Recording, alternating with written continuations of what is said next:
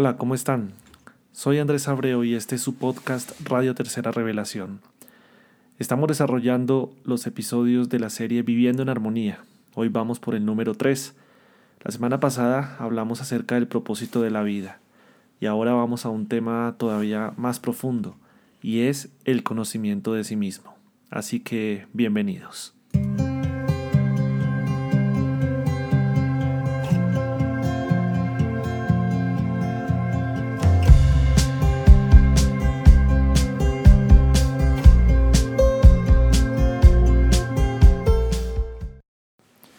Decíamos la semana pasada que probablemente uno de los principales objetivos de la humanidad en general es ser felices.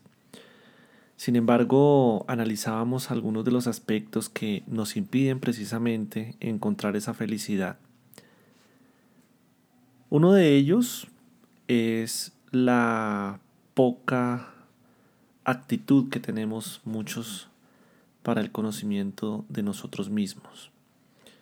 Encontramos que el camino o la distancia que hay que recorrer entre observarnos y por supuesto identificar aquellas cosas que nosotros debemos transformar, pues es un camino muy largo para muchos, para la gran mayoría. Un camino que para recorrerlo se necesita voluntad, se necesita interés, se necesita motivación y muchos no la tienen. Y esa es la principal razón por la cual, al no conocernos a nosotros mismos, encontramos barreras, barreras que nos impiden realmente encontrar ese estado de plenitud, de armonía que andamos buscando. Por eso la doctrina espírita, los espíritus que la dictaron, se interesaron por compartirnos precisamente la metodología probablemente más práctica que podríamos nosotros utilizar para empezar ese recorrido. Sin embargo, antes de hablar de lo que es realmente esa técnica, debemos entender por qué necesitamos conocernos a nosotros mismos.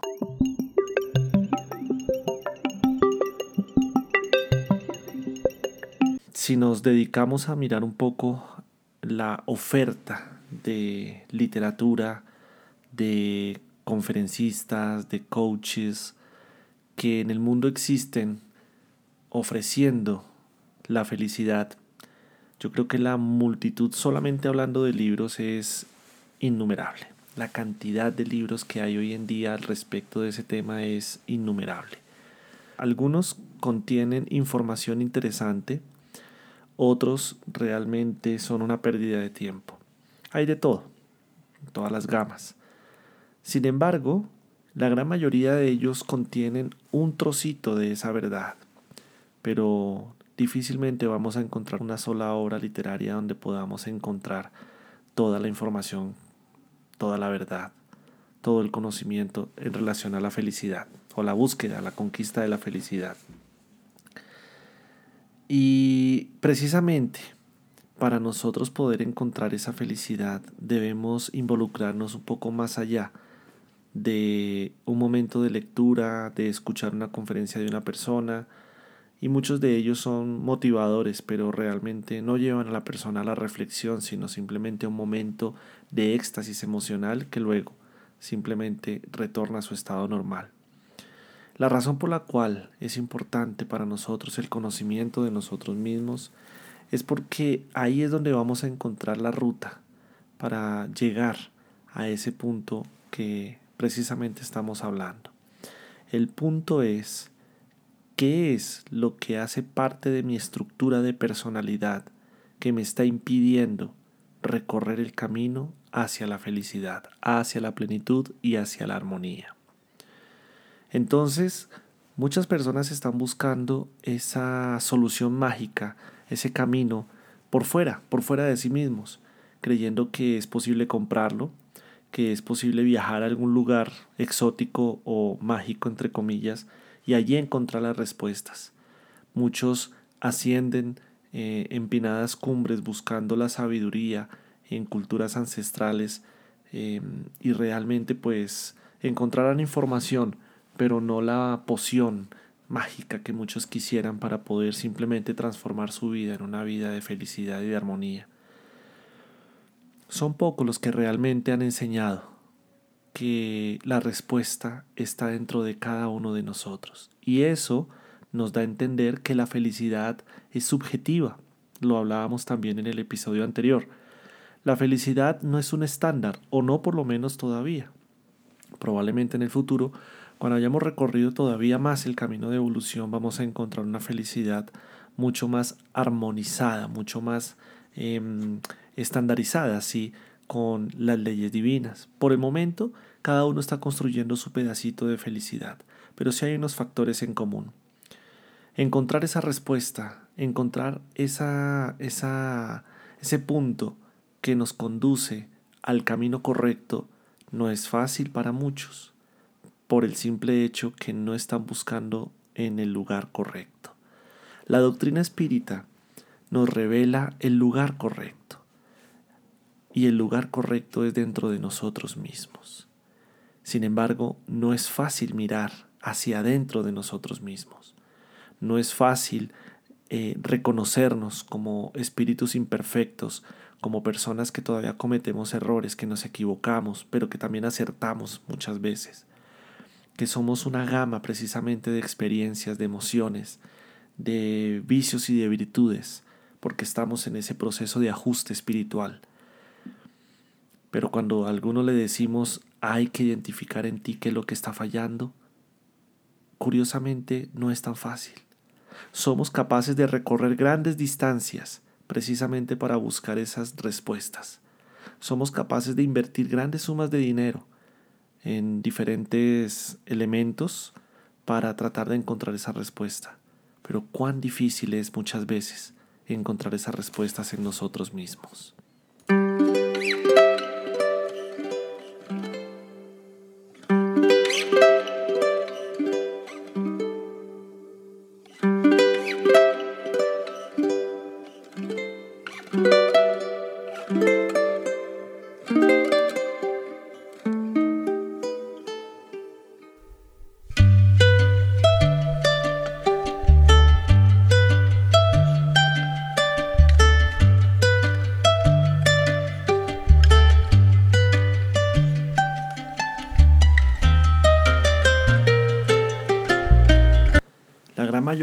Los seres humanos vivimos la vida agitada de la cotidianidad, en donde nos debatimos entre la necesidad de la ley del trabajo, de estudiar, de las labores domésticas, eh, bueno, diferentes tareas que debemos cumplir justamente en esta dimensión encarnados como nos encontramos.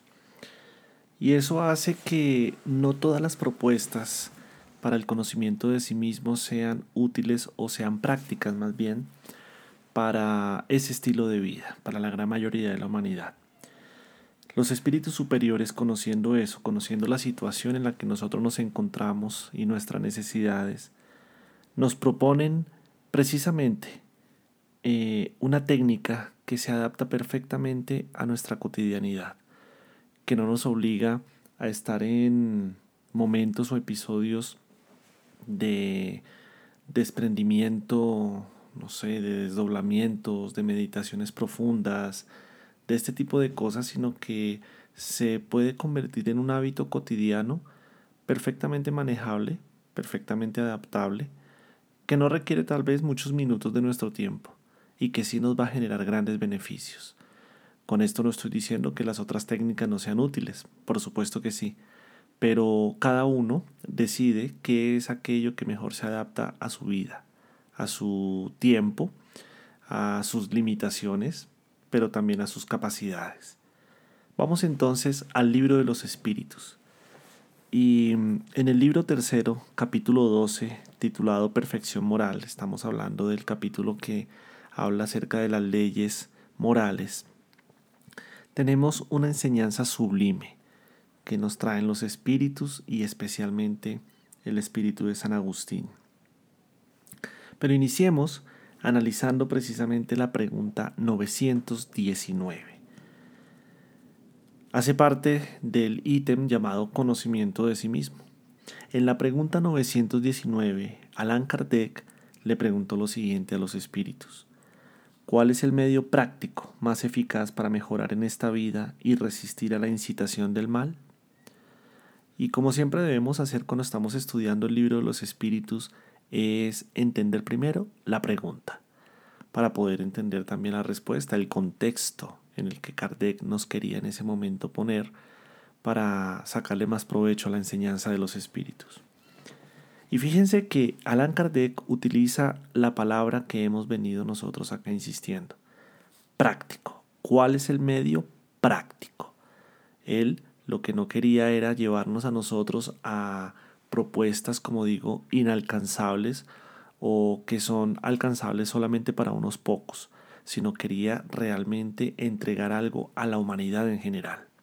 ¿Cuál es el medio práctico? Y además dice, más eficaz es decir, que por el hecho de ser práctico no significa que tenga que ser inútil o superficial, sino que debe llevar al objetivo que nos estamos proponiendo. Por eso es, debe ser eficaz. ¿Para qué? Para mejorar en esta vida. Fíjense que solo estamos aquí analizando la pregunta y ya vamos en unos contenidos bien interesantes. Para mejorar en esta vida, porque el maestro Kardec a pesar de saber perfectamente que contamos con diversas existencias para nuestro perfeccionamiento espiritual, nos proponía la posibilidad de avanzar lo más posible en esta misma vida. ¿Por qué esperar a otra? Si en esta misma podemos ya conquistar lo necesario para acercarnos a esa felicidad. Y termina la pregunta diciendo, ¿y resistir a la incitación del mal? Así que está llevando o haciendo el análisis 360, 360 grados alrededor de lo que eh, él consideraba que para nuestro, nuestro parecer es completamente lógico, lo que consideraba como el camino que debíamos nosotros recorrer para hacernos mejores. Ahora sí, ¿qué respondieron los espíritus? Un sabio de la antigüedad os lo ha dicho, conócete a ti mismo. Sócrates abordó este tema en la antigüedad, en el seno de la Grecia antigua, en donde la filosofía era realmente el día a día de estos grandes pensadores.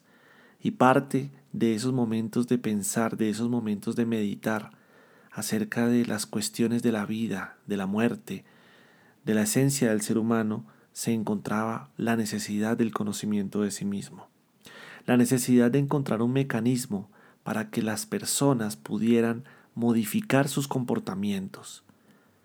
Conócete a ti mismo, la propuesta. Por eso el espíritu San Agustín, eh, respondiendo a esa inquietud de Kardec, complementó la respuesta eh, de la pregunta 919 con la 919A y nos da una enseñanza magistral precisamente de un medio práctico y eficaz para mejorarnos en esta vida y resistir a la incitación del mal. Entonces Kardec nuevamente pregunta, entendemos toda la sabiduría de esa máxima, no obstante, la dificultad consiste precisamente en conocerse a sí mismo. ¿De qué modo podemos lograrlo? Interesante, ¿no? ¿De qué modo podemos lograrlo? Esa era precisamente la esencia eh, pedagógica de, de Allan Kardec y nos deja entonces San Agustín la siguiente respuesta que vamos a analizar. Haced lo que yo hacía cuando vivía en la tierra. Al concluir el día, interrogaba a mi conciencia. Entonces pasaba revista a lo que había hecho y me preguntaba si no había faltado en algo al deber, si nadie había tenido que quejarse de mí.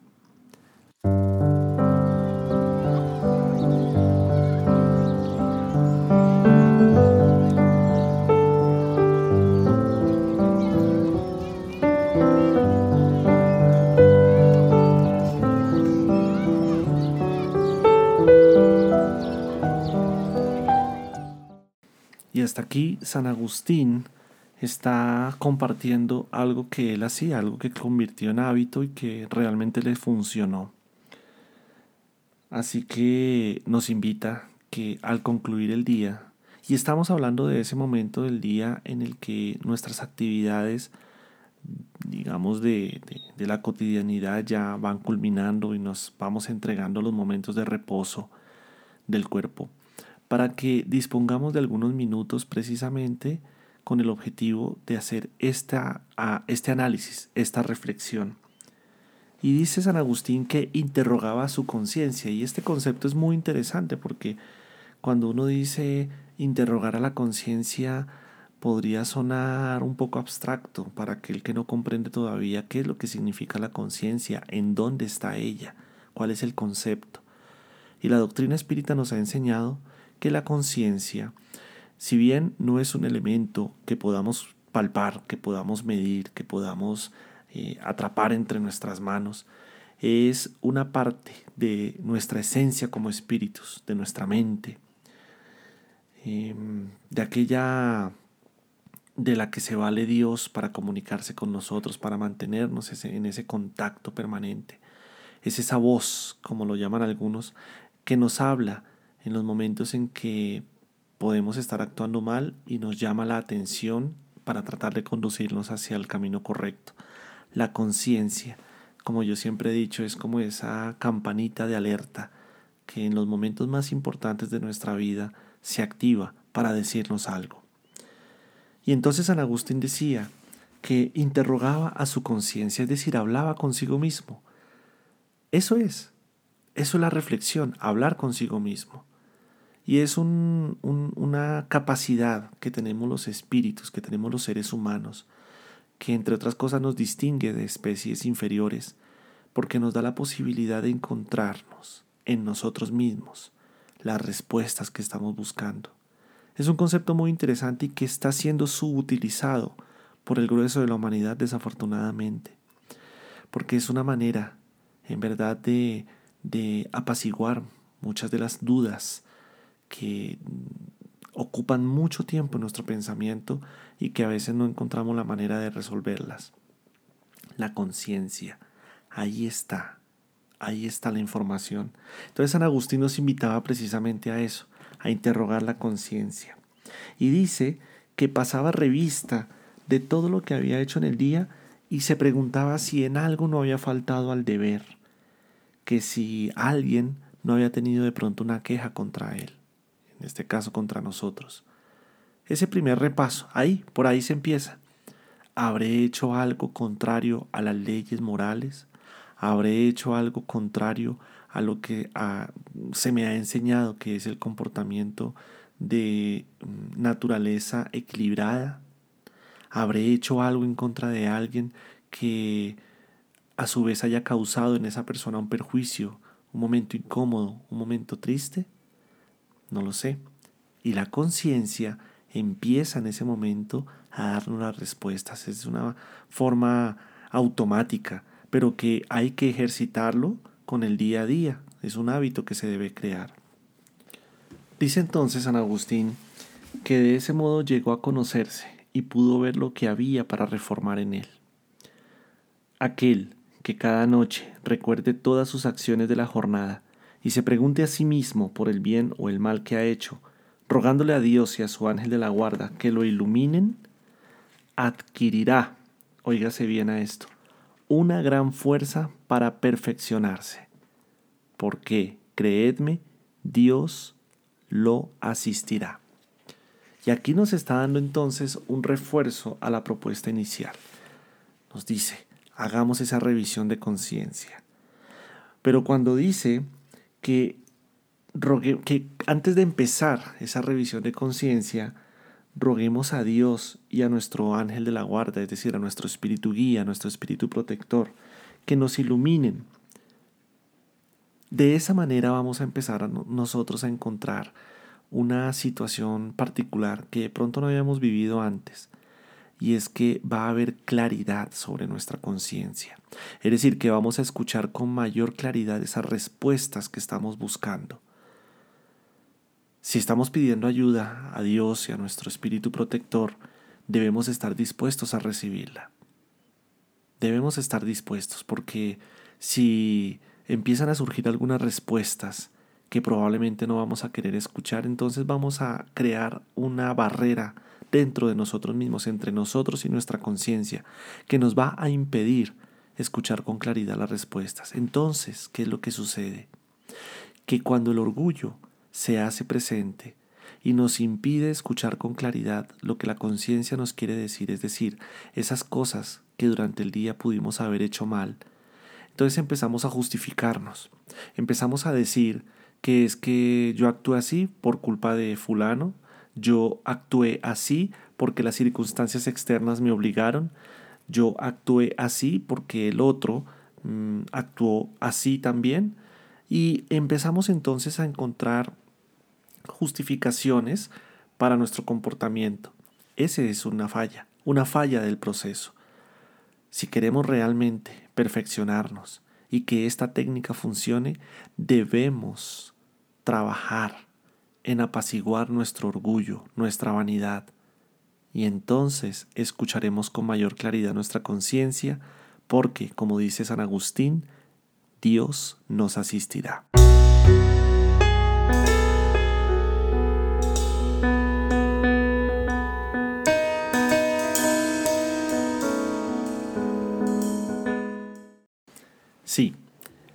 Entonces vamos concluyendo que el orgullo es uno de los principales retos que debemos nosotros superar para que esta técnica funcione.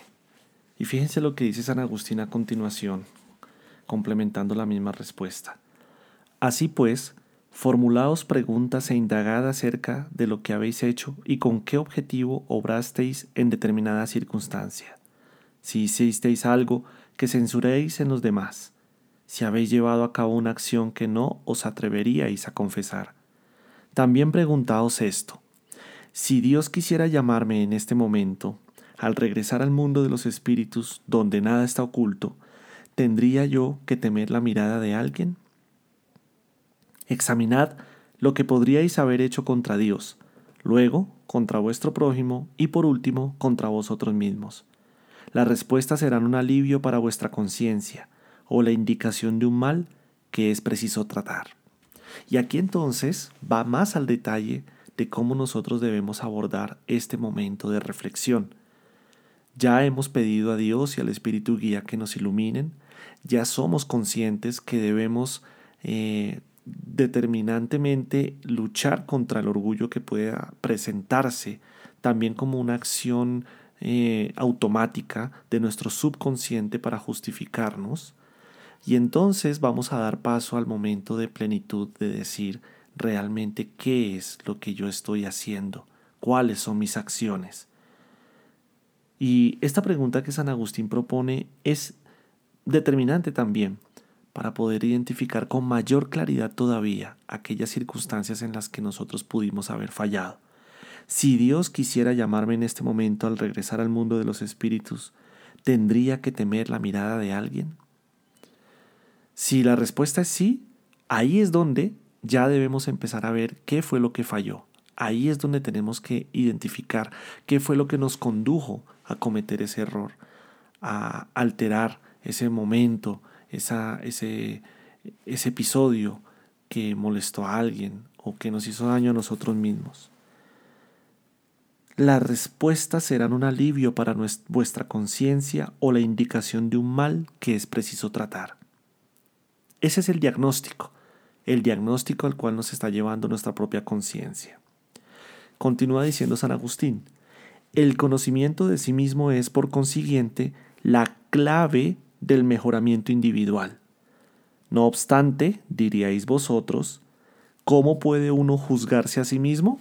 Y fíjense, San Agustín, siendo un espíritu sabio, ya sabía de antemano que nosotros íbamos a empezar a tratar de poner barreras conscientes o inconscientes, para no de pronto escuchar esas respuestas que estamos buscando. Es curioso, ¿no? A pesar que las queremos buscar, las queremos encontrar, a veces no las queremos escuchar. Pero bueno, esos son los vericuetos de nuestro psiquismo que con el tiempo estaremos nosotros estabilizando. Sabiendo esto, San Agustín decía, no obstante, diréis a vosotros, ¿cómo puede uno juzgarse a sí mismo? ¿Acaso ¿No tenemos la ilusión del amor propio que atenúa las faltas y las excusa? ¿Sí ven? Aquí es donde San Agustín está hablando del orgullo que se puede presentar para taparnos la visión espiritual de la realidad. El avaro se considera simplemente ahorrativo y previsor. El orgulloso cree que lo posee es tan solo dignidad. Eso es muy cierto, pero vosotros disponéis de un medio de control con el que no podréis engañaros. Cuando estéis indecisos acerca del valor de una de vuestras acciones, preguntaos cómo la calificaríais si la hubiese realizado otra persona. En caso de que la censuréis en el prójimo, no podrá ser legítima en vosotros, pues Dios no tiene dos medidas para la justicia. Otra regla de oro. Acordémonos que Kardec pidió un método práctico y eficaz, y eso es lo que San Agustín nos está dando acá.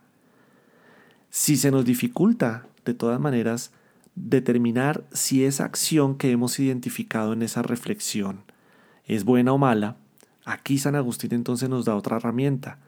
Bueno, entonces haz una proyección y, e imagínate que esa acción la está haciendo otra persona, la hizo otra persona.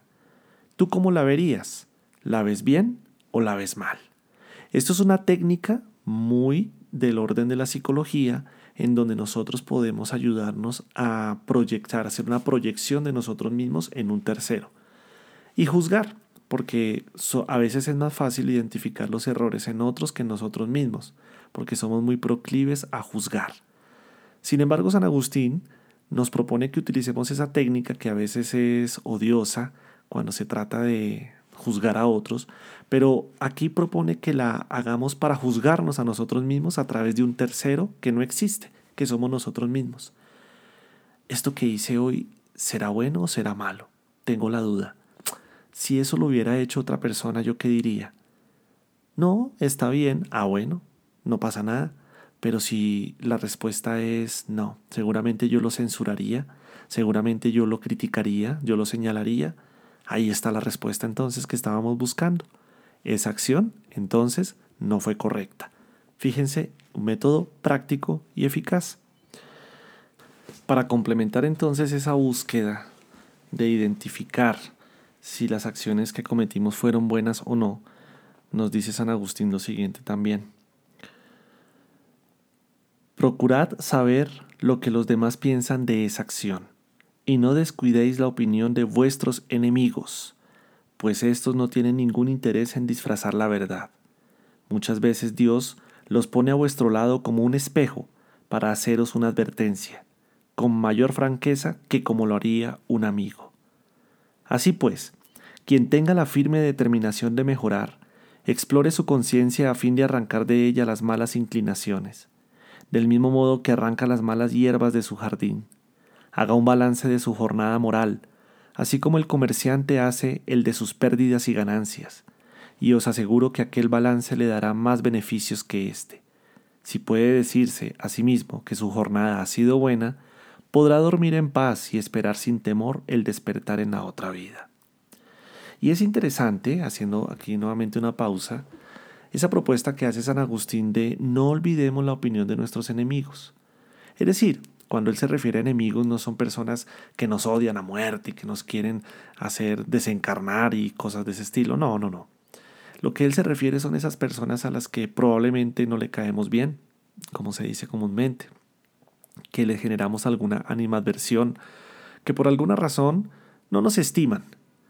A eso es lo que se refiere San Agustín. Y probablemente encontraremos en ellos mayor honestidad que en alguien que nos quiere, que nos estima. Porque aquel que nos quiere y que nos estima trata de cuidarnos, ¿cierto? Trata de ser suave con nosotros, trata de, de, de, atenuar a veces nuestras faltas. ¿Por qué? Porque nos ama, porque nos estima, aunque a veces eso no sea lo correcto. Pero aquel que no nos quiere, aquel que no tiene ningún interés en decirnos las cosas con suavidad, aquel que no, que no le interesa si nos molesta o no, nos dice las cosas, como decimos comúnmente, sin anestesia. Ahí también encontraremos entonces la posibilidad de identificar fallas en las que estemos cayendo. Así que San Agustín aquí lo que nos invita es a hacer ese barrido completo, a preguntarle a nuestra conciencia, a observar que en otro, en un otro virtual, si aquello que nosotros hicimos nosotros mismos lo censuraríamos o no, escuchar a aquellos ah, con los que no tenemos una buena relación, con los que no tenemos tal vez afinidad para identificar si en lo que dicen de nosotros hay algo de cierto o no. Pero hay lo mismo, ¿no? Si el orgullo se hace presente, entonces diremos, no, es que dice eso porque me tiene envidia, dice eso porque como no me quiere, pero si dejamos el orgullo a un lado y nos tomamos un poquito la molestia de analizar sus palabras, más allá de la molestia que nos cause, probablemente encontraremos grandes verdades. Culmina San Agustín esta hermosa enseñanza diciendo lo siguiente. Formulaos pues preguntas claras y precisas, y no temáis hacerlo en demasía, pues bien se puede invertir algunos minutos para conquistar la dicha eterna. ¿Acaso no trabajáis todos los días con miras a reunir los bienes que os garanticen el descanso en la vejez? ¿Ese descanso no es el objeto de vuestros anhelos? ¿El fin que os hace soportar fatigas y privaciones momentáneas? Pues bien, ¿qué es ese descanso de algunos días perturbado por los achaques del cuerpo comparado con el que lo aguarda al hombre de bien? ¿No vale la pena hacer un esfuerzo para conseguirlo? Sé que muchos afirman que el presente es positivo y que el porvenir es incierto. Ahora bien, esa es precisamente la idea que estamos encargados de destruir en vosotros, pues queremos haceros comprender ese porvenir de tal modo que no quede ninguna duda en vuestra alma. Por eso, en primer lugar, Hemos llamado vuestra atención con fenómenos cuya naturaleza impresionará vuestros sentidos, y después os dimos instrucciones que cada uno de vosotros está encargado de difundir. Con ese objetivo hemos dictado el libro de los espíritus, San Agustín. ¿Qué nos queda por decir? Probablemente no mucho. Pero la pregunta entonces, 919 y 919a del libro de los espíritus, es una de las piezas de filosofía más impresionantes del libro de los espíritus. Ahí es donde se demuestra ese carácter del espiritismo de traernos realmente respuestas a las necesidades profundas del espíritu en evolución. ¿Por qué no aprovecharla entonces? Estoy seguro que mientras tú escuchabas estas palabras, reflexionabas eh, acerca de circunstancias de tu día a día, pero estoy casi seguro que estamos de acuerdo en que este es un método tan práctico como tomarnos un café. Y lo digo eh, en el sentido de que no nos representaría un mayor esfuerzo si nuestra voluntad así no lo permite, si, si tenemos el impulso de querer hacerlo. Y vuelvo con la pregunta con la que inicié este episodio de hoy. ¿Por qué hacerlo? ¿Para qué? Bueno, porque queremos ser felices, porque queremos estar en armonía, porque queremos reparar nuestro mundo íntimo, que tal vez tiene desajustes, seguramente tiene desajustes porque somos espíritus imperfectos aún. Pero que vamos a ser perfectos, por supuesto que sí. Y este es el camino para llegar a ello. Y si nosotros nos hacemos cada vez mejores, día tras día, conquistándonos, entonces vamos a hacer que a su vez la sociedad sea mejor. Ese es el propósito al final de cuentas. Todos estamos esperando que el mundo de regeneración simplemente aparezca frente a nosotros. Y muchos no hemos caído en cuenta que el mundo de regeneración que tanto anhelamos, hacia donde se dirige el planeta Tierra, no será realidad si nosotros, que habitamos este mundo, no lo hacemos como tal. Depende de nosotros que sea una realidad. Por eso, esta enseñanza y la técnica del conocimiento de sí mismo es tan poderosa que no solamente nos puede transformar a nosotros, sino que puede transformar al mundo entero.